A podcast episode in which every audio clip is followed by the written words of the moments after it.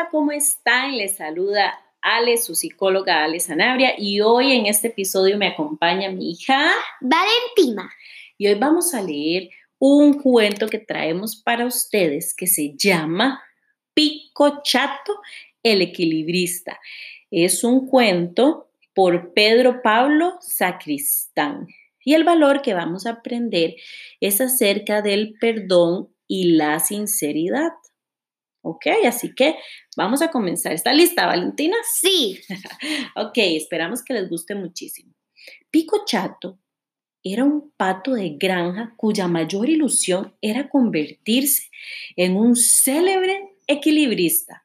Todos los días ensayaba muchas horas sobre la cuerda, animado por su fiel amigo Poco Pocho, otro pato, un poco más anciano, que de joven tuvo esa misma afición.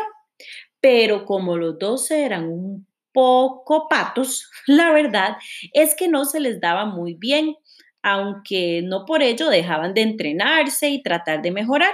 Cierto día llegó un carnero nuevo a la granja, que al poco de ver a los patos haciendo sus equilibrios, comenzó a alabarles y a comentarle lo bien que lo hacían y apostar que podrían cruzar cualquier precipicio sobre una cuerda. Esto animó muchísimo a Pico Chato, a pesar de que su amigo Poco po, Pollo, ay no, Poco Pocho, ya le dije pollo, poco Pocho le comentaba que no había notado tal mejoría y en pocos días Pico Chato ya había quedado con el carnero junto al barranco del río, un lugar con un gran salto que solo podría cruzarse pasando por una cuerda. Ok, entonces dice, Poco Pocho trató de disuadir a su amigo, haciéndole ver que aún no era tan bueno equilibrista y que aquello sería peligroso. Pero el camero protestó asegurando eh, eh, que era el mejor equilibrista de la camarca y que el anciano pato solo tenía envidia. Así que ambos patos se enfadaron un montón y Poco Pocho se negó a asistir a la demostración.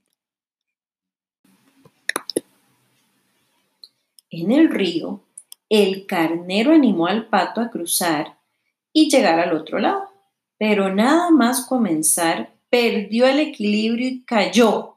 Por fortuna pudo ir a parar a un pequeño saliente entre las rocas. Pero cuando fue a pedir ayuda al carnero, éste había desaparecido. Allí pasó un rato, pico chato, con la pata rota, pensando que su viejo amigo tenía razón y que le decía la verdad cuando le comentaba que aún no estaba preparado. Se dio cuenta de lo difícil que tenía que haber sido para Poco Pocho decirle que no era un buen equilibrista y pensó en cuánta suerte tenía de tener un amigo tan bueno capaz de decirle las cosas sinceramente. Y efectivamente era un buen amigo, porque sabiendo lo que iba a ocurrir, no había perdido el tiempo y había y había ido a buscar a un grupo de patos salvajes, viejos amigos suyos, que volaban mucho mejor que los pobres patos de granja.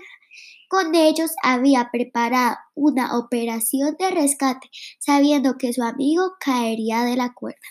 Pico Pato le pidió entonces mil perdones que el anciano pato aceptó encantado y cuando al ser rescatado le llevaron volando por las alturas.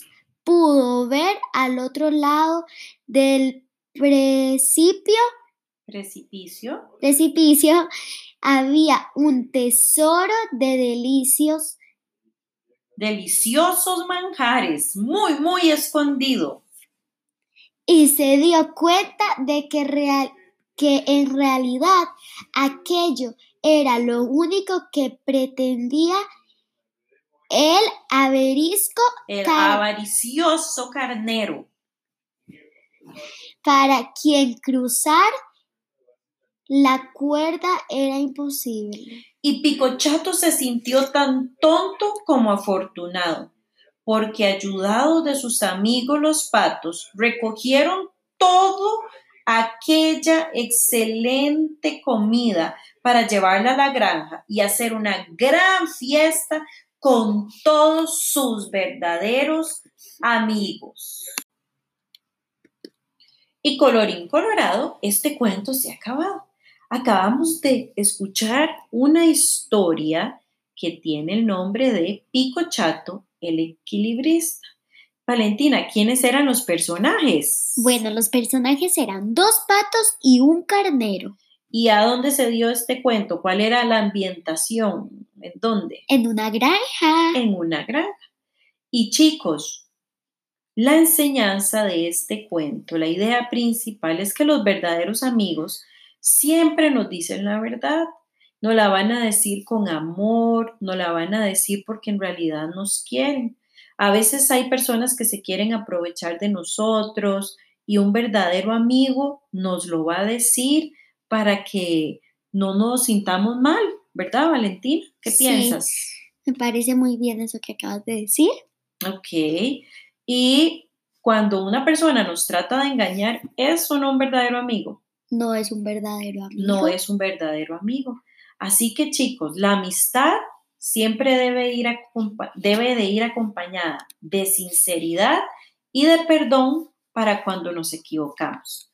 Los esperamos en un próximo episodio donde estamos todos los lunes, no se lo pierdan, con historias, cuentos que nos enseñan valores para ser mejores cada día, ¿verdad, Vale? Sí, claro. Chao. Chao.